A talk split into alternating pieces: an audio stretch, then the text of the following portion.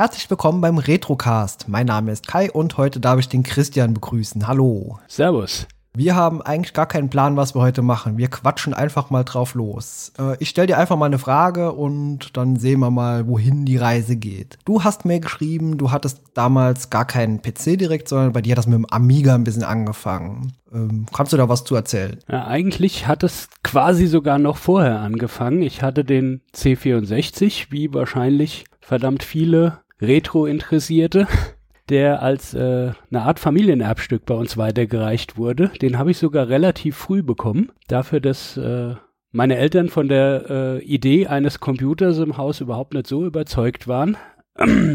Aber ähm, der Cousin meiner Mutter, der damals schon eine frühe Form von Informatik studiert hat, hat da äh, stark darauf eingewirkt, dass ich quasi seinen C64 übernommen habe. Und da war ich, glaube ich, noch keine 10 und habe dann mit 13 ungefähr den Amiga 500 irgendwo gebraucht erstanden. Damals noch die kleine Ausstattung, also äh, mit nur 500 Kilobyte RAM und mit einem äh, grünen Monitor, der wahrscheinlich immer noch in der Rückwand von meinem Kinder- und Jugendzimmer zu sehen ist. Also war ja auch eher äh, eine strahlende Röhre als äh, ein Anzeigegerät.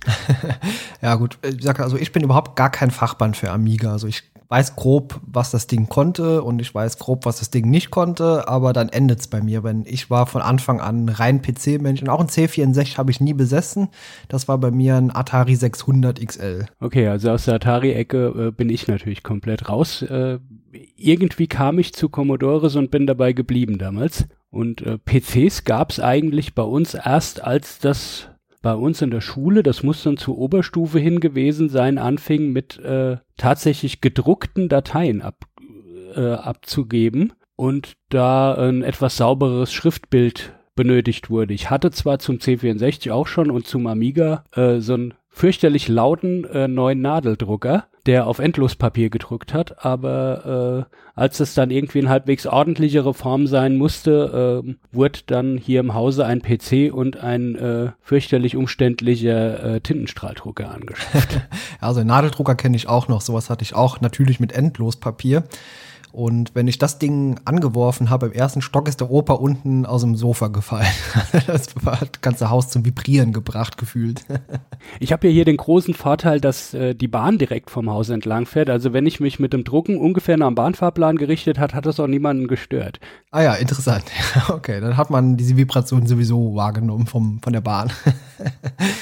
Ähm, in welcher Zeit befinden wir uns etwa, als du meintest, in der Schule habt ihr mit PCs erstmalig begonnen? Also welches Jahr war das rund? Ich bin 1996 in die Oberstufe gekommen, also in die 11. Klasse und hatte da dann etwas als Wahlunterricht, also als Wahlpflichtfach, das zwar Informatik hieß, aber eher, also bestenfalls EDV war. Wir haben da äh, grundlegenden Umgang mit äh, so einer Office Suite gelernt, die nicht Microsoft Office war, sondern irgend so einst dieser Pakete, die man damals so hatte. Ich weiß ehrlich gesagt schon gar nicht mehr welches. Aber da gab es ja unzählig viele. Ja, Coral Office. Ja, ja ir irgend ja. so was. Wir haben dann halt grundlegend, äh, wie formatiert man da richtig ein, äh, ein Schriftstück, wie mache ich in einer Tabellenkalkulation Berechnungen und ähnliches. Haben da sogar tatsächlich mal angefangen mit irgendwas auf dem Mac zu programmieren. Ich glaube, das war Hypercard oder so ein Unsinn. Okay, ja, ganz. Das äh, passt wahrscheinlich hervorragend in den Cast, aber für einen anderen Tag. Ja, kann man gerne mal drüber reden irgendwann, ja.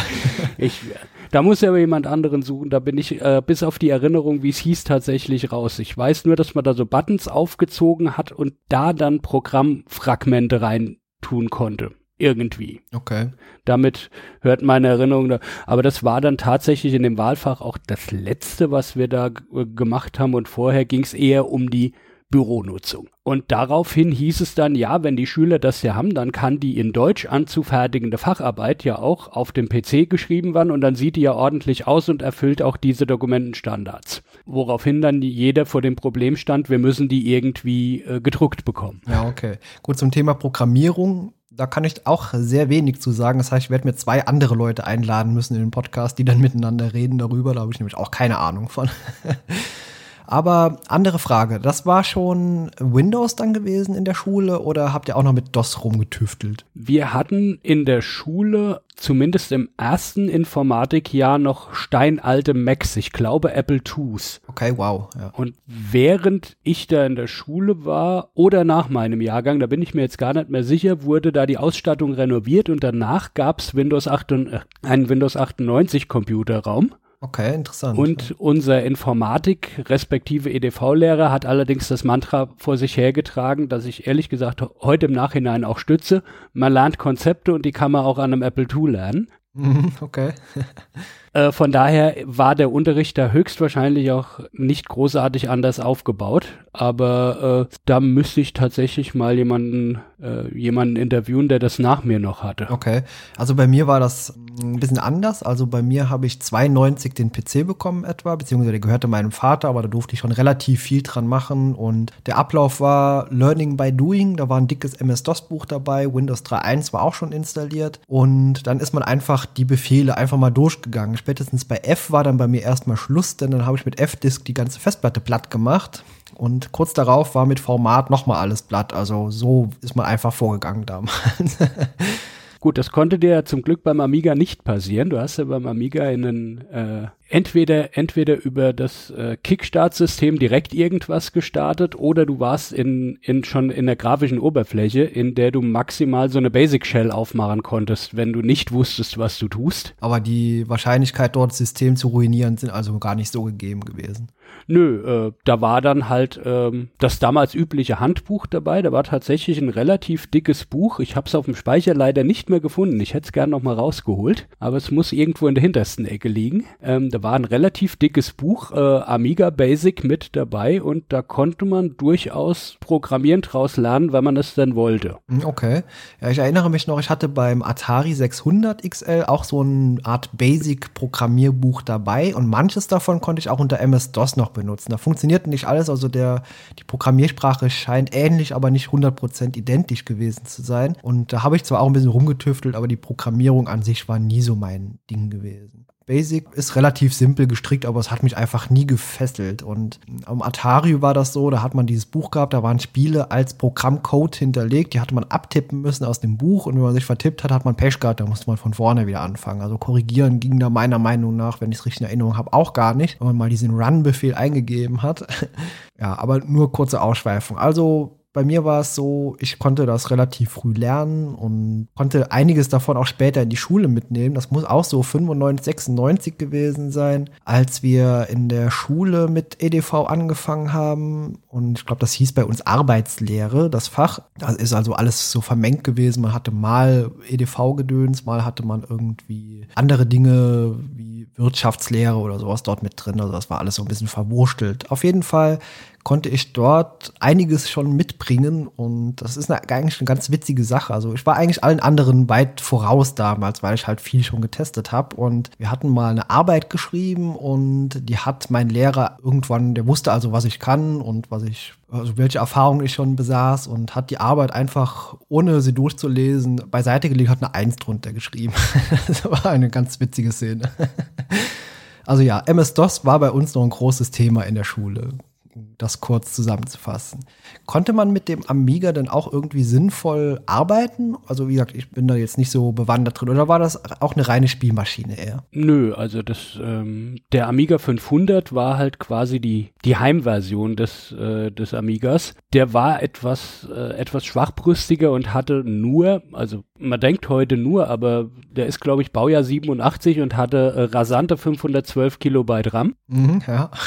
Und äh, also wenn ich das, äh, wenn ich das so rückblickend mit dem, was ich an Hardware-Eckdaten aus der Zeit noch so im Kopf habe, vergleiche, ist eine CPU mit, äh, mit 7 Megahertz und 512 Kilobyte RAM ist jetzt nicht so wenig. Ja, das stimmt, ja. Der war vermutlich. Da liefen tolle Spiele drauf, aber es gab da durchaus auch Office-Tools und äh, der Amiga war relativ verbreitet als, äh, ich sag mal, Grafik, äh, als Grafikmaschine, die größeren Versionen, die später rauskamen, halt eher. Und ich meine, auch der Soundchip soll relativ fortschrittlich schon gewesen sein, oder? Ja, die Soundchips, äh, ich glaube tatsächlich, dass das eine Reihe Soundchips war, die auch in anderen äh, Fabrikaten drin gesteckt haben. Aber diese komplette Demoszene, äh, die komplette Demoszene hat sich ja auch auf Computern in der Richtung entwickelt. Äh, jetzt nicht speziell auf dem Amiga. Äh, die viele Demo-Programmierer kommen ja quasi noch vom C64, aber der Amiga hat da auch mit äh, der Art und Weise, wie der mit Grafik umgegangen ist, durchaus nochmal eine Schippe draufgelegt und da paar von diesen Demo-Inhalten einfacher, einfacher zu erstellen gemacht, sage ich mal. Das, äh, da gibt's einen tollen Talk vom äh, Chaos Communication Congress äh, von, wo so ein äh, Demo Programmierer und äh, später auch Cracker äh, mal erzählt,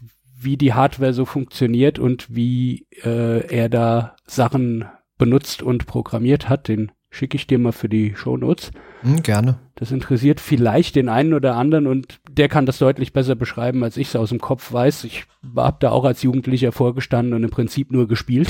Okay. Ja, es ist interessant. Ich möchte mal ganz kurz nochmal auf die 512 Kilobyte zurückgehen. Ich glaube, viele Zuhörende können damit heutzutage gar nicht mehr viel anfangen. Also so knapp ein halbes Megabyte. also, ja, genau. Also wirklich eine sehr, sehr geringe Zahl. Und ich glaube, mein erster PC, der 286er, hatte auch nur zwei oder vier Megabyte RAM insgesamt gehabt. Also ja, das ist schon. Hatte der schon in Megabyte, Donnerwetter? Das waren schon tatsächlich Megabyte, genau. Und die Festplatte, meine ich, war 20 Megabyte Festplatte in dem PC integriert.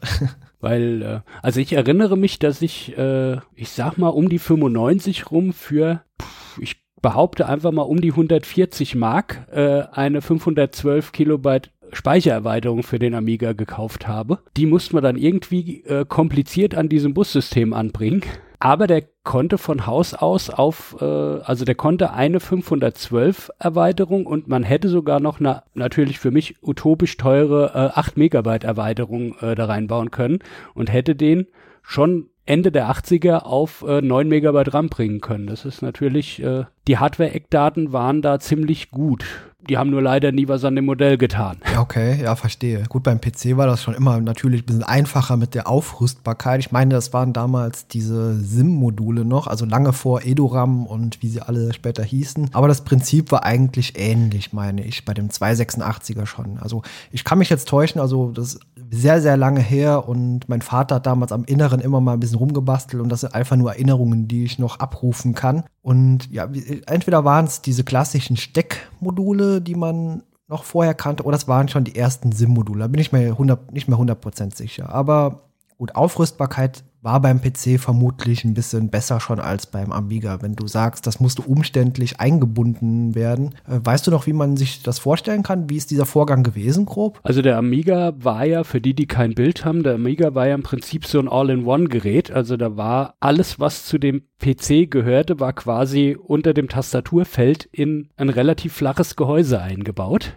Und also der Amiga 500 muss man dazu sagen. Der Amiga 2000 war ein richtiges Desktop-Gehäuse, aber der Amiga 500, der deutlich verbreiteter war, war eben so ein All-in-One-Teil. Und da musste man die Unterseite aufschrauben, dann musste tatsächlich irgendein Steckteil frag mich bei Gott nicht mehr welches es war, musste, musstest du zuerst rausnehmen, damit du an den RAM-Slot kamst, um dann das RAM-Teil einzubauen und dann wieder den äh, Co-Prozessor für irgendwas, den man vorher dafür rausgenommen hatte, äh, einzubauen und dann zu hoffen, dass man äh, nichts mit statischer Elektrizität gegrillt hat.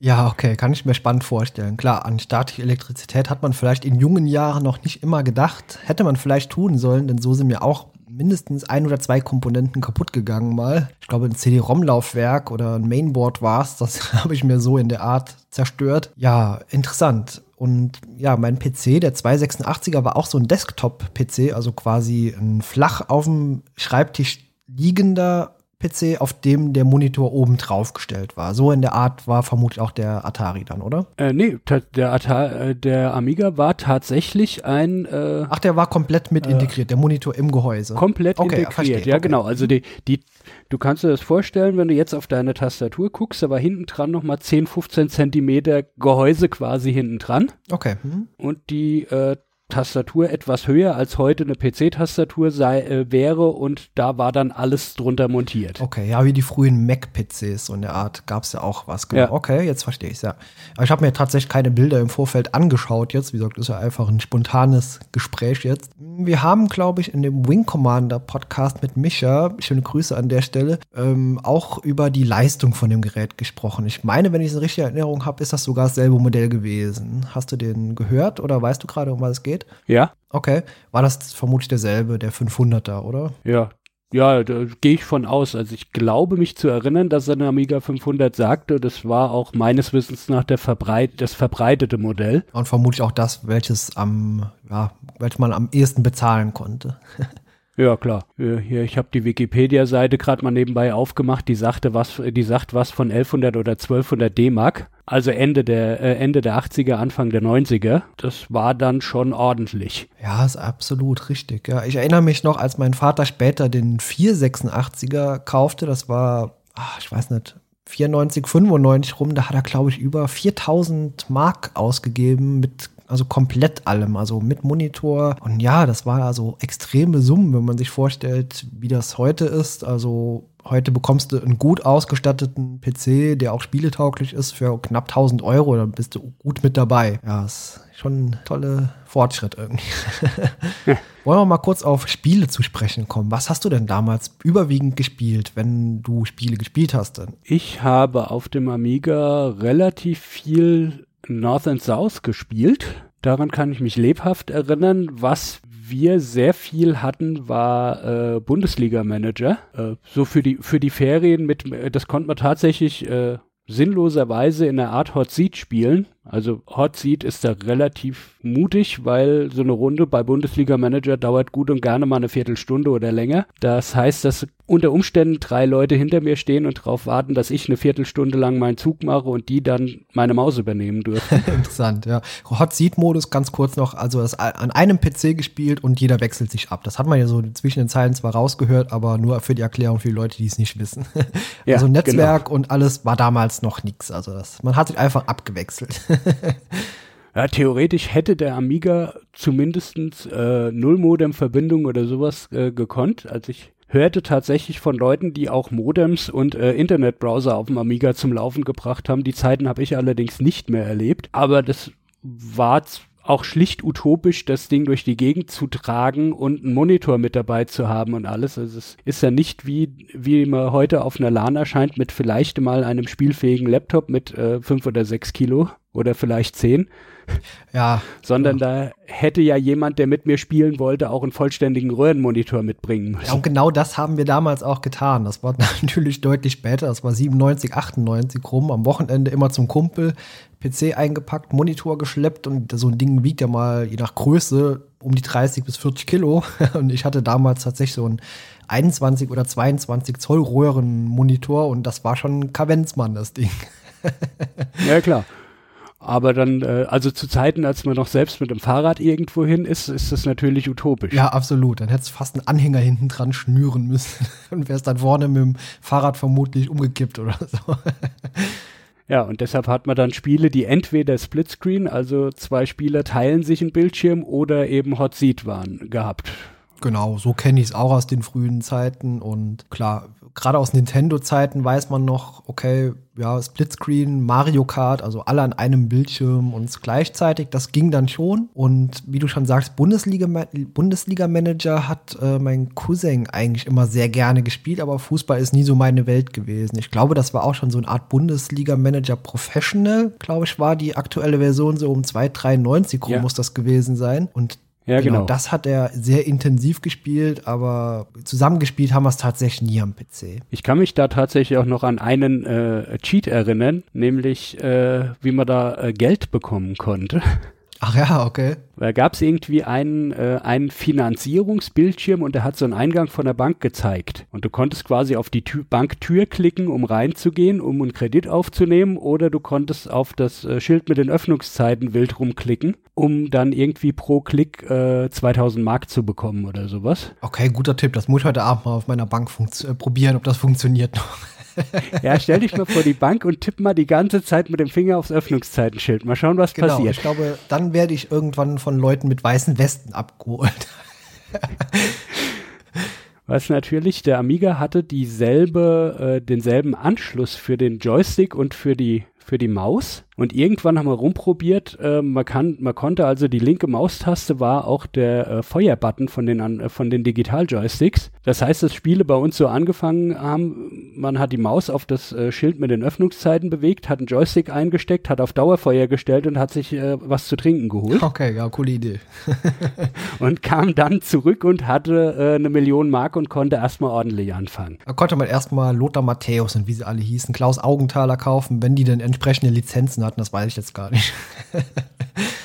Ne, die hießen alle anders. Okay, alles klar. Waren das denn angelehnte Namen oder haben die komplett neue Namen gehabt? Nein, nein, das waren immer angelehnte und äh, die zumindest von den Trainern respektive Managern waren auch Bilder dabei die dann auch stark an die äh, großen Trainer und Manager in den 80ern und 90ern erinnert haben. Also da konnte man schon deutlich erkennen, wer da gemeint war, auch wenn die natürlich wegen rechte Sachen nie die Namen dahergenommen haben. Ja, das hat man sehr äh, häufig damals erlebt. Ich erinnere mich noch an das Spiel Hollywood Pictures. Ich weiß nicht, ob dir das was sagt. Ich glaube, das gab es auch für den Amiga. Dort ging es darum, eine Kinokette zu betreiben und dann selber Filme zu produzieren. Und dort waren auch alle Namen von damals bekannten Schauspielern, Regisseuren und Musikern so in so einem Kauderwelsch eigenartig zusammengefasst. Also das war früher eigentlich eine relativ häufige Sache. Ich glaube, das sieht man heute kaum mehr noch. Das erinnert mich irgendwie an Mad TV, aber das meinst du ja sicher nee, nicht. Nee, das ist was anderes. Mad TV war, glaube ich, ah, das, ich habe es nie gespielt. Also da, dort ist man, glaube ich, rumgegangen und das war ja eher humorvoll aufgebaut, meine ich. Und war so ein typisch deutsches, deutsche Wirtschaftssimulation, oder? Ja, aber du hast da halt einen Fernsehsender betrieben, der dann entweder äh, Produktionen eingekauft hat oder selbst welche machen konnte. Okay, ja, das wird ein ähnliches Spielprinzip sein. Also das hier hieß Hollywood Pictures, war durchsät mit Rechtschreibfehlern, aber es hat Spaß gemacht. Also man hat so eine Art Kinoübersicht gehabt und man hat erst erst anfangs, um ein bisschen Geld zu verdienen, sich Filme geliehen im Kino gezeigt und später ging man dann hin und hat eigene Filme produziert. Auch so vorgefertigten Textbausteinen. Das war ganz witzig. Ich werde es mal mit in die Show Notes aufnehmen, wenn man mal gucken möchte. das war dann, das waren so die Anfangszeiten und später habe ich, kann ich mich erinnern, äh, tatsächlich auch Wing Commander gespielt. Also ich konnte die Wing Commander Folge sehr nachfühlen und habe tatsächlich original gekauft auf einer Klassenfahrt in London äh, Worms, als das in Deutschland noch nicht verfügbar war. Okay, das allererste Worms. Ja, okay, cool. Das, also ich habe erst mit Worms 2 damals mit einem Freund angefangen und ich glaube, das hatten wir schon erst an einem PC und später per Nullmodem gespielt. Aber da sind die Erinnerungen auch ein bisschen verwaschen. Ja, Worms, sau cooles Spiel. Erzähl mal. Ja, das war äh, Natürlich, äh, natürlich in furchtbarer Pixelgrafik und äh, gar nicht zu vergleichen mit dem, was man heute noch kennt. Äh, jede Waffe hat gleich ausgesehen, hat nur was Unterschiedliches angerichtet. äh, Im Prinzip waren die Würmer, glaube ich, echt nur durch äh, unterschiedliche Farbschattierungen zu vergleichen, aber also ich erinnere mich am C64 an irgendwas, was Artillerieduell hieß. Okay. Das war richtig fürchterlich. Also da hast du im Prinzip eine Kanone oder einen Panzer, je nachdem, was es sein sollte, gehabt und hast dann abhängig von Wind und äh, anderen Umwelteinflüssen eben mit möglichst wenig Schüssen den anderen treffen müssen. Ja, genau. Der konnte sich aber auch schon nicht bewegen. Ja, genau, das war so stationäres Ding und man hat dann immer von links nach rechts oder andersrum geschossen und versucht, das andere Teil auszulöschen. Ja, klar. Genau, Wind ja, und so. Und dann gab es auf einmal Worms und da konnte man ja noch rumlaufen ja, genau. und hüpfen. Das war verrückt. Konnten die damals auf dem Amiga auch schon sprechen oder hatten die eine Art Sprachausgabe wie später? Ich glaube okay. nein. Mhm. Das war ja damals eigentlich so dieser große Witz dran, dass die also humorvoll umgesetzt durch Sprüche immer rausgehauen haben. Das war bei Worms 2 auf jeden Fall schon der Fall auf dem PC, ja.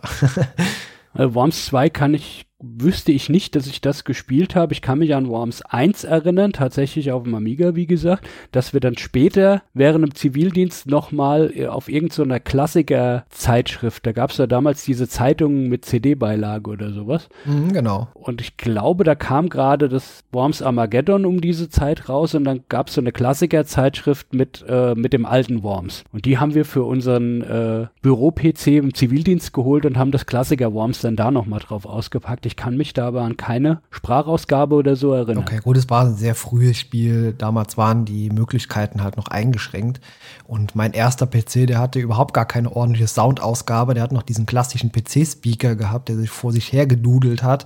Und das meinte ich auch vorhin. Ich glaube, da war der Amiga schon deutlich fortschrittlicher mit den Soundfähigkeiten. Ja, der hatte zumindestens irgendwas, was äh, multi, äh, was multitonal war. Also du konntest irgendwie vier Kanäle ansteuern und äh, der hat zumindestens diese klassische äh, MIDI-Musik, sag ich mal, äh, hat der Amiga immer sehr gut und auch ressourcenschonend rausgebracht. Also mich hat da immer gewundert, was da rauskommt. Das äh, Supercars ist da ein tolles Beispiel. Supercars haben wir auch viel gespielt, so ein Draufsicht-Rennspiel, in dem du dann deine äh, Autos wie bei Mario Kart nur ein bisschen äh, brutaler bewaffnen konntest und konntest dann auch wirklich äh, Gegner mit Landminen oder Zielsuchraketen oder ähnlichem von der Rennstrecke spielen. Und das, das Intro habe ich heute noch im Kopf. Ja, das sind so Melodien, vermutlich, die vergisst man nie mehr. Und genauso geht mir das auch. Also ich habe damals Commander Keen und Jetpack, also so ganz einfache Spiele gespielt. Und der PC war damals halt noch sehr eingeschränkt. Also selbst ein bisschen bessere Spiele wie Theme Park oder so liefen auf dem 286er noch nicht. Also dafür brauchte man schon ein stärkeres Gerät. Und ich meine, der 286er hatte auch nur, entweder waren es 16 Megahertz, die man auf 8 halbieren konnte äh, konnte mittels Turbo-Taste oder es waren 8 Megahertz, die man auf 4 reduzieren konnte. Da bin ich mir auch nicht mehr ganz sicher. Auf jeden Fall sowas in, um den Dreh. Aber ja, das war interessant. Und damals, wenn der PC zu schnell war, dann sind die Spiele auch schneller gelaufen. Und ich glaube, das war auch auf dem Amiga schon besser umgesetzt, oder? Der Amiga war, äh, der Amiga war fest getaktet. Also äh, der Prozessor war lustigerweise unterschiedlich äh, in der Euro- und in der US-Version getaktet. Äh, und zwar an die, äh, angelehnt an die jeweilige Taktung vom äh, Monitor-Ausgabesignal. Okay, ja, ich hatte mir jetzt überlegt, ob das auch irgendwas mit äh, der Bildwiederholfrequenz zu tun hat, in der Tat, genau. Ja, ja genau. genau. NTSC und PAL sind ja zwei verschiedene Systeme und das kennt man ja auch heutzutage noch, wenn Filme oder so von dem einen ins andere Format ist die Spieldauer entweder länger oder kürzer immer. Ja, genau. Das äh, wird ja dann gerne mal dazu gesagt, wir äh, betrachten folgende Version und diese Version ist so lange. Nicht, weil es der Extended Cut ist, sondern weil es die NTSC-Version ist. Ja, es hieß auch damals häufig, dass teilweise Spiele, die in Europa bzw. in Deutschland erschienen sind, mit dem PAL-System einfacher waren, weil sie einfach ein bisschen langsamer laufen. Ja, aber das minimal. Also äh, wie gesagt, ich habe die Wikipedia-Seite noch offen. Da reden wir von einem Unterschied von äh, 7,1 Megahertz zu 7,16 Megahertz. okay, das ist ja wirklich äußerst geringer Wert, ja. Ja, aber, aber, tatsächlich, also der, äh, das komplette, äh, das komplette System war da, der Bustakt war so ausgelegt, dass du immer, äh, immer synchron zum Bildaufbau bist. Okay. Beim Amiga, welche Art Disketten waren das? Waren das 5 ein Viertel oder 3,5 Zoll Disketten? Ne, das waren dreieinhalb Zoll, aber diese äh, äh, SD hieß das, glaube ich. Also diese 800, 900 Kilobyte. Die halbierten, okay, ja. Genau, diese, äh, die später, die 1,4 äh, MB Disketten. 4, 1,44, genau. Ich weiß nicht, ob der die nicht lesen konnte oder ob der die tatsächlich äh, radikal anders beschrieben hat. Das müsste ich, müsste ich tatsächlich rausfinden. Okay. Müsste ich probieren, ob äh, ob man da die, die PC-Disketten, also die, die äh, Double Density hießen, die glaube ich nehmen konnte. Ja, es könnte auch eine Kopierschutzsache gewesen sein. Das, ja gut, ist interessant. Ich weiß es jetzt aus, aus dem Stegreif auch nicht. Ich weiß noch, der PC damals von uns, der erste, der hatte zwei Diskettenlaufwerke. Einmal das 5 ein Viertel Zoll, also diese großen, babbeligen Disketten. Die hat man ins Laufwerk eingeschoben, dann so einen Riegel nach unten geschoben noch. Und der hatte aber auch schon diese dreieinhalb Zoll. Und ich weiß noch, dass MS-DOS, nachdem ich es damals gelöscht und ruiniert habe, das war auf jeden Fall noch auf diesen 5 ein Viertel Zoll Disketten. Und das war nicht wie heute, man hat Diskette 1 reingeschoben und dann ging das bis 3 oder 4 durch, sondern man hat zwischendurch immer mal wieder 3 einlegen müssen, dann wieder zurück auf 2 und dann am Ende wieder die 1 einlegen. das war, ja, kuriose Sache. Ich weiß jetzt auch gar nicht mal, warum das so war. Das wird vermutlich auch aus dem Arbeitsspeicher und dem Kopiervorgang zu tun gehabt haben, aber genau bin ich, also sicher bin ich mir da nicht mehr. Ja, ich äh, erinnere mich mit Horror an äh, Monkey Island 2, das auf dem Amiga auf, glaube ich, elf Disketten ausgeliefert wurde. Und eine Festplatte konnte ich mir mit, dem, mit meinem Schülertaschengeld nicht leisten. Deshalb habe ich äh, während dem Spielen von Monkey Island 2 dann äh, Discjockey gespielt und quasi bei jedem Szenenwechsel eine andere 900 Kilobyte Diskette eingelegt. Oh wow, ja geil. Wie lange waren die Ladezeiten dann zwischen den Wechseln? Also mein Kinderzimmer war im zweiten Stock und ich bin gern zwischendurch mal aufs Klo oder hab mir was zu essen geholt. Das war dann im ersten Stock oder im Erdgeschoss. Okay, ja, cool. ja, das mag man sich heutzutage gar nicht mehr vorstellen. Und ja, damals hat so ein Installationsvorgang von MS-DOS, ich glaube, das hat auch locker eine Dreiviertelstunde in Anspruch genommen, bis das alles dann mal wieder lief ordentlich. Ja, also das war durchaus so, dass meine, äh, meine Kumpels haben da angerufen, haben gemeint, hier, wir kommen heute Mittag zum Spielen vorbei, lass mal Bundesliga-Manager spielen und dann haben wir ausgemacht, die kommen um drei, da wusste ich, ich muss um halb drei die Diskette einlegen, damit es auch äh, geladen werden kann. Genau, ja.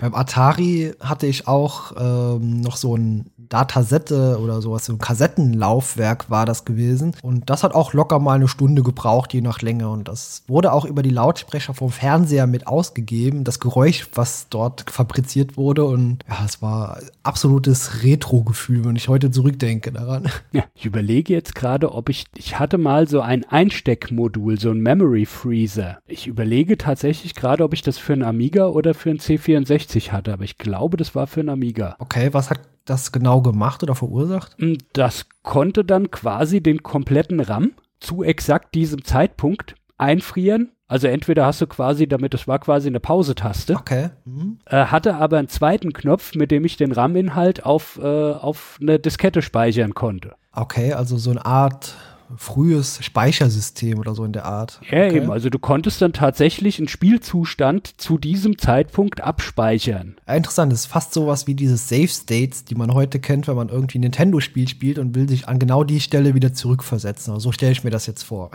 Ja, und da hatten ja dann Spiele durchaus mal keine Speicherfunktion oder nur an bestimmten Stellen oder sowas. Also zum Beispiel Bundesliga-Manager konntest du nur abspeichern, glaube ich, wenn der Spieltag beendet war. Hm, okay, ja. Was komplett uncool ist, wenn du Hot Seat mit drei oder vier Leuten ja. spielst und jeder noch fertig werden muss, obwohl es Abendessen gibt. ja, ich kann es mir vorstellen. Na klar, dann ging das sehr flott mit dem Speichern, klar. Ja klar, und dann in dem Moment konntest du dann, die, die coolen Kids hatten den Memory Freezer und konnten da auf den Knopf drücken und sagen, wenn der Strom, wenn der Strom anbleibt, äh, speichere ich einfach nachher. okay, sehr cool. Ja, sowas hätte ich mir damals beim NES gewünscht. Dort hatte ich das Super Mario Bros. 3 gehabt und das hat damals, meine ich, noch keine Speicherfunktion gehabt. Das heißt, das Gerät musste man über Nacht laufen lassen und wie der Teufels will, gab es natürlich nachts einen Stromausfall und wie ärgerlich war das denn?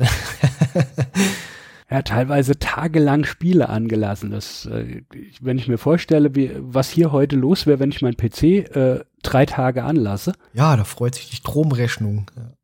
Aber damals. Ja, aber der Amiga, ja gut, da wurde halt das, äh, das, das äh, Netzteil wurde merkwürdig warm, aber ansonsten viel, wenn der Monitor aus war, so schlimm hatte, kein, hatte äh, war der Stromverbrauch da nicht, glaube ich. Okay. Ja gut, beim PC konnte ich mir das damals auch gar nicht vorstellen, dass der mal über Nacht oder mal laufen, dass man den laufen lassen musste. Gut, der NES auf jeden Fall, der lief häufiger mal mehrere Tage am Stück. Aber beim PC, ich meine, dort waren die Spiele entweder so, dass man sie sowieso nur kurz gespielt hat, wie eben dieses Jetpack oder Commander Keen. Und ich weiß auch gar nicht, ob die schon Speichermöglichkeiten hatten. Also wir sprechen ja auch, Spiele hatten damals ja auch keinen großen Umfang. Das waren mal, wenn es hochkam, 300, 400 Kilobyte. Ich meine, Jetpack war sogar noch viel kleiner. Und da kam man schon einiges an Spielen auf eine 20 Megabyte Festplatte drauf. Wie viel, wie groß war der Speicher denn im Amiga? Also hat der eine Art Festspeicher gehabt oder lief er alles tatsächlich nur über die Disketten und Medien? Also es gab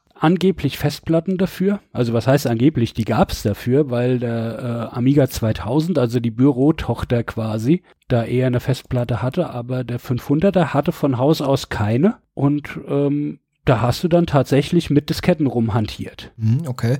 Und das Betriebssystem von dem Gerät war quasi im Speicher irgendwo drin, so im ROM oder sowas, oder? Ja, genau. Das war, äh, das Ding hieß Kickstart. Okay. Mhm. Und das Kickstart hat im Wesentlichen dafür gesorgt, dass äh, der Bootsektor von der eingelegten Diskette ausgelesen wurde und dann, was auch immer auf der Diskette war, ist passiert. Mhm, genau. Ja, so war es beim Atari auch gewesen. Er hat auch so einen Festspeicher, so einen ROM gehabt, also Read-Only Memory für die Leute, die keine Ahnung haben, also ein reiner Lesespeicher, auf dem das System fest integriert. Ja, und das, also was man heute als Betriebssystem bezeichnen würde, war die Workbench und die lag auf einer Diskette dabei.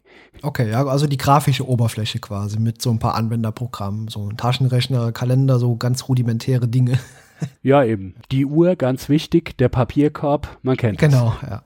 Gut, das gab es auch beim PC erst ein bisschen später. Also ich habe fast rein mit MS-DOS angefangen, also eine absolute äh, grafikfreie Oberfläche, wo man nur mit Tastaturbefehlen gearbeitet hat. Aber viele davon kenne ich heute noch auswendig. Also die haben sich sehr eingeprägt. Und das, was damals als Windows 3.1 als Betriebssystem vermarktet wurde, war ja eigentlich auch nur eine grafische Benutzeroberfläche für MS-DOS eben. Ja, tolle Zeit. Also ich schätze mal, beim Amiga hat man Spiele eingelegt und die liefen dann direkt. Beim PC war das teilweise immer noch eine Heidenfummelarbeit, bis Spiele überhaupt liefen. Ich sag nur Thema Bootdisketten und irgendwelche Konfigurationen in AutoExec-Bat und Config süß und so. Und davon wurde man vermutlich verschont, oder? Ja, Amiga war ja eine feste Hardware-Plattform und da gab's okay, es gab den Amiga 2000, aber wer hat den zu Hause gehabt?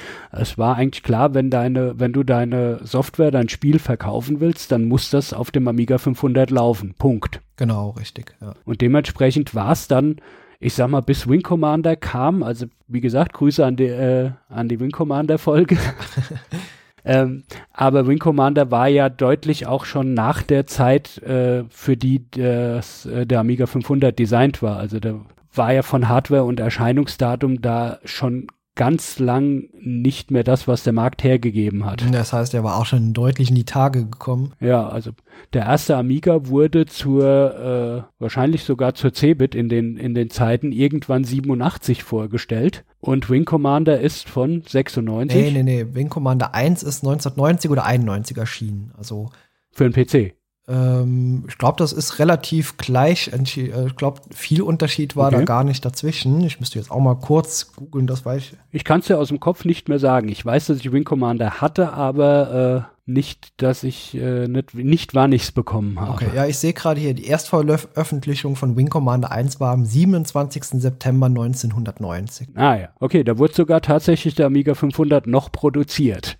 Genau, aber der Micha sagte ja, das wäre viel zu langsam gewesen. Also das wäre tatsächlich nur so eine Abfolge von Bildern gewesen, die man schon gar nicht mehr als flüssig wahrnehmen konnte. Und ich sehe auch gerade die Systemvoraussetzungen für den PC. Da, dort wurde ein 286er mit 12 Megahertz empfohlen.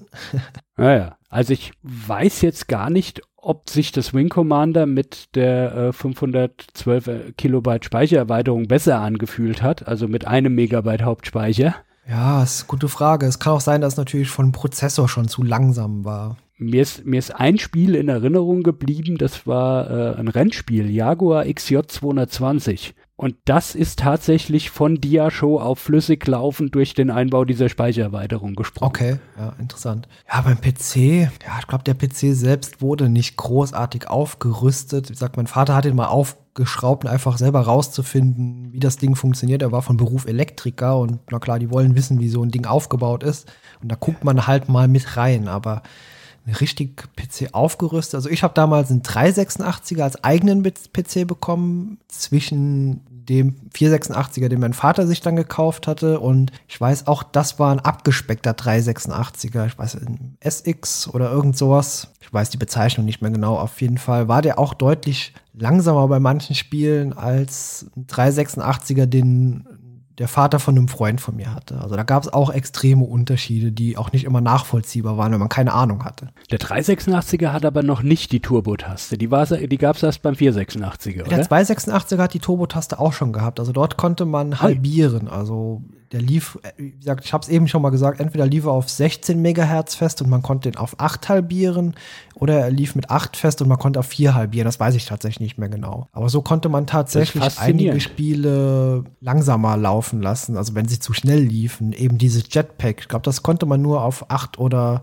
vier laufen lassen, damit es vernünftig spielbar war. Das ist faszinierend, weil wenn du mich jetzt vorher gefragt hättest, ohne dass wir drüber reden, hätte ich dir gesagt, dass, dass die Amiga-Hardware mit dem 386er irgendwie äh, hätte konkurrieren können. Aber wenn du sagst, dass sein 286er schon äh, RAM in Megabyte hatte ja. und auch 8 Megahertz konnte, dann äh, bin ich da irgendwie ins, äh, in die falsche Generation gerutscht. Ja, vielleicht können unsere Zuhörer, die sich an die Zeit noch erinnern, noch ein bisschen mehr erinnern und ansonsten korrigieren. Wie gesagt, das ist sehr lange her und ich gehe nicht davon aus, dass 100% alles von dem stimmt, was ich sage, aber es sind einfach meine Erinnerungen. Und ich denke, der hat tatsächlich, der hat auch so eine Digitalanzeige gehabt, also dort war nicht einfach nur ein Knopf, sondern man konnte auch sehen, wie viele Megahertz der gerade taktet, also also eine zweistellige Digitalanzeige. Ah, okay, da äh, meine PC-Zeiten haben mit einem der ersten Pentium-Modelle begonnen, also schon zu der Zeit, als es nicht mehr ganz die elektrische Raumheizung war, der war schon nicht mehr ganz so ineffektiv aber es war schon entweder ein Pentium oder ein Cyrix Nachbau. Da bin ich mir jetzt tatsächlich auch nicht mehr sicher. Okay, ja. Der dann schon in einem, in einem MIDI-Tower war und äh, wo man dann tatsächlich Erweiterungen auch sinnvoll dran machen konnte und aufschrauben und reingucken war dann auch mal äh, einfacher, als es irgendwie bei den alten Maxi-Towern und äh, mit schwerem Fuß und so weiter war. Okay, ja. Gut, das Gerät hatte ja vermutlich dann auch schon ein CD-ROM-Laufwerk bei dir gehabt. Das war ja damals eigentlich dann schon Standard. Ich sag mal 96, 97 Chrom muss das ja gewesen sein mit dem Pentium. Ich glaube, wann kam der? Ja. Ich glaube, 94 wurde er vorgestellt, so um den Dreh auf jeden Fall. Und ja, wie gesagt, also es muss bei mir ungefähr zum Zeitpunkt des Eintritts in die Oberstufe gewesen sein, also zweite Jahreshälfte 96. Ungefähr da kam der, äh, kam der bei uns ins Haus.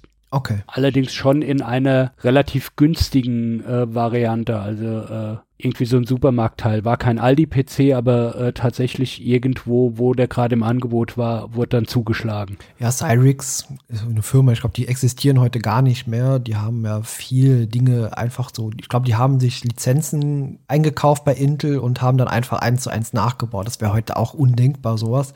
Aber das hat ja nicht nur Cyrix gemacht, sondern auch AMD. Erst später haben die ja eigene Designs auch erstellt. Ja, da war das noch die guten IBM-kompatibel Blöd. Genau, richtig, ja. Wobei ich mich erinnere, ein Kumpel hatte auch so ein Cyrix-Ding gehabt und die liefen eigentlich nicht so 100% stabil immer. Also die hatten schon teilweise Nachteile im Vergleich zum Original. Ja klar, aber das hast du ja damals auch in der Form überhaupt nicht bemerken können. Ja, richtig, genau. Also ich meine, wo hat man mal an einem PC gesessen und hätte einen Vergleich gehabt? Ja, genau. Das, man hat's gekauft. Die Cyrix war natürlich deutlich günstiger in der Anschaffung als ein Original Intel. Ja, coole, coole Zeit irgendwie, wenn ich mich zurückerinnere. Ja klar, da konnte ich natürlich mit meinem, äh, da konnte ich natürlich mit meinen Amiga-Gadgets da auch keinen Krieg mehr gewinnen auf einmal. Auf, äh, beim Amiga war das höchste der Gefühle noch ein zweites Diskettenlaufwerk, um nicht so viel wechseln zu müssen, aber als, als dann anfing mit äh, zusätzlich zuzubauenden 3D-Grafikkarten und äh, einfacher wechselbarem RAM und CD-ROM, da war natürlich äh, die beste Zeit vom Amiga schon lang vorbei. Wobei ich immer wieder höre, das habe ich nie live erlebt, dass äh, zumindestens der Amiga 4000 und der 1200er gute Grafik-Workstation-Dienste geleistet haben. Okay. Ja, da habe ich jetzt leider keinen Hardware-Vergleich, inwieweit die jetzt mit einem PC konkurrieren konnten oder inwieweit es sogar getan haben. Vielleicht war es da auch diese Plattform, die einfach geschlossen war und man einfach deutlich einfacher dort arbeiten konnte als auf einem PC damals noch. Ja klar, das waren halt hoch angepasste äh, Programme, die äh, auch nur auf einer Hardwarebasis mussten. Genau, ist ja so wie bei den Apple-Geräten heutzutage. Also die Software wird quasi für eine Hardware-Basis designt, hergestellt und dann läuft die auch darauf top. Also beim PC war ja damals ja. schon das Problem, die PCs waren extrem unterschiedlich. Ja, die Hardware-Anforderungen waren extrem unterschiedlich und dort konnte man ganz schnell Probleme bekommen. Ja, also der Amiga, äh, der Amiga 1200 war tatsächlich schon, äh, war tatsächlich ein 32-Bit-Computer. Ich lese gerade mal hier vor, vorgestellt 92, produziert bis 96, ausgeliefert mit rasanten 2 Megabyte RAM. Okay. Aber einer 32-Bit-Grafikeinheit, die äh, 1280 mal 512 Pixel konnte. Oh, das war ja schon einiges damals. Das ja. ist für 1992 äh, ist es ordentlich. Genau. Ja, ich meine, der erste Monitor, den wir am PC, dem 286er hatten, der hatte entweder noch äh, 320 mal 200 oder 640 mal 480, so, so komisch. Also, also Super VGA noch lange nicht. Ja, ja also mit, mit, mit viel Mühe hatte ich einen VGA-Monitor, also 640 mal 480, ja. Genau, ja. Auf dem dann das, äh, das Amiga 500 Bild äh, das ja äh, 640 mal 256 ist, dann auch noch inter, drauf interlaced wurde. Ach ja, okay, das sah ja gruselig aus. Aber gut, das, äh, da muss man mit leben. Da musst du mal mit leben, ja. Ja, ach, die, ja, der erste Monitor, ich glaube, das war ein 13 Zoll Monitor, der auf dem 286er drauf stand. Das ist heute auch, jedes Tablet ist heute fast größer ja, muss manchmal diese Dimensionen. Jetzt sitze ich vor einem 27 Zoll Monitor und wenn ich jetzt vergleiche, ich möchte vor einem 13 oder 14 Zoll Monitor sitzen, schon extrem, ja. Ja. Und der mit 640 mal 480 irgendwelche Pixel dargestellt hat, aber es war ein Selbstbräuner. Ja, das stimmt, ja. Ja, die Strahlung. Hatten die damals auch schon dieses, wie hießen dieses, äh, dieses Logo, was immer drauf war? Energy Star war das, glaube ich, damals. Ja, ja, genau, Energy Star, ja, genau. Nee, also mein erster hatte auf jeden Fall das Energy Star noch nicht. Ja, kann ich mir vorstellen. Ja. Heute noch davor sitzen müsste, ich glaube, dann könnte man schon irgendwelche Krankheiten sich daraufhin zurückleiten. ja, aber also nur um das ins richtige Licht zu rücken, ich hatte ja wie gesagt vorher ein C64 und da gab es keine Monitore für. Also den habe ich an dem alten äh, schwarz-weiß Röhrenfernseher von meinem Vater betrieben. Okay, ja, cool. also, der Vater war irgendwie noch mal auf so eine Art Abendschule und hatte für die damals ein Zimmer genommen, irgendwie Mitte der 80er. Und in dem Zimmer hatte halt einen alten, noch schwarz-weißen Fernseher drin und den habe ich dann für den C64 bekommen. Also im Vergleich zu diesem Fernseher war natürlich auch der äh, 12 oder 13 Zoll Röhrenmonitor eine Offenbarung. Ja klar, natürlich. Das stimmt. Ja, da war ja die Auflösung, was ist, was ist die reguläre PAL-Auflösung?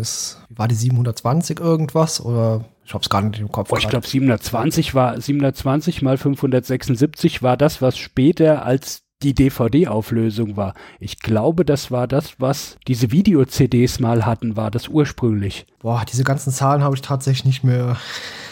so. Das war, Video-CD war fürchterlich. Das war irgendwie 352 mal 240 oder sowas.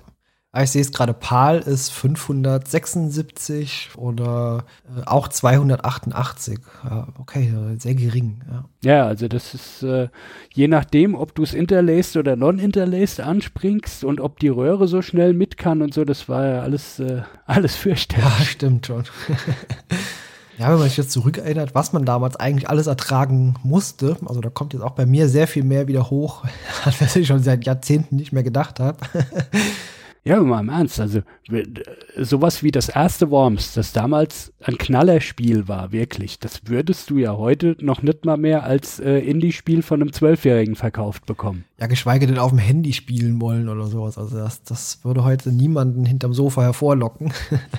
Ja, und das war von äh, Spielwitz und lustig und geht schnell und lass mal gerade eine Partie machen, war das ja äh, war das ja legendär. Ja, absolut. Also sehr kurzweilig und es war ja auch ein fröhliches Hin und Her. Und ja, ich weiß noch, also als wir das Worms 2 oder auch Worms Armageddon gespielt haben, also wir haben uns teilweise vor Lachen fast eingenässt. Einfach auch skurrile Dinge passieren immer wieder. Also wie oft haben wir eigene Würmer irgendwie Luft gesprengt und sind irgendwo runtergefallen, weil der Wind dann irgendwie doof war und die Rakete, die man abgeschossen hat, wieder zurückkam und so Scherz. und irgendwie fünf verschiedene Waffen. Äh, du hast eine Bazooka, du hast eine äh, Schrotflinte und eine Pistole und das war's. Genau. ja, das wurde ja später ins Absurde geführt mit an Vielzahl an Waffen und ich glaube bei Worms Armageddon war das, da konnte man auch so einen riesigen Esel beschwören, der dann das halbe Level mal weggefetzt hat. Also ganz komische Dinge. Ja, und die und das äh, fliegende Schaf mit Superman-Umhang und überhaupt. Ja, genau. Coole Sachen. Und die Oma. Natürlich. Die Oma natürlich, ja, ja, die, klar, mit ihrem Stöckchen. Die Oma, die rumläuft, sich über die Knie und den Ischias beschwert und dann irgendwann explodiert. genau. Ja, äh, hat sehr, sehr viele lustige Momente äh, beschert. Gibt's noch was zu sagen oder bevor wir jetzt ins Stocken geraten? ist gerade so ein guter Redefluss gewesen. Möchtest du noch irgendwas erzählen oder sind wir, denke ich, am Ende angekommen? Fürs Erste. Nö, fürs Erste, denke ich, sind wir durch. Mir gehen jetzt gerade die, die Anekdötchen aus. Naja, es war ja trotzdem ein sehr schönes, spontanes Gespräch. Also wie gesagt, wir hatten keinerlei Vorbereitung jetzt. Wir haben einfach mal sehen wollen, wohin die Reise geht. Und ich glaube, es war doch ganz unterhaltsam. Das hoffe ich zumindest, ja. Super, Christian. Dann bedanke ich mich fürs Erste bei dir. Ich würde mich freuen, wenn du nochmal teilnehmen wirst in Zukunft. Und dann sage ich auch an unsere Zuhörenden, ja, bis zum nächsten Mal und bis bald. Tschüss. Tschüss.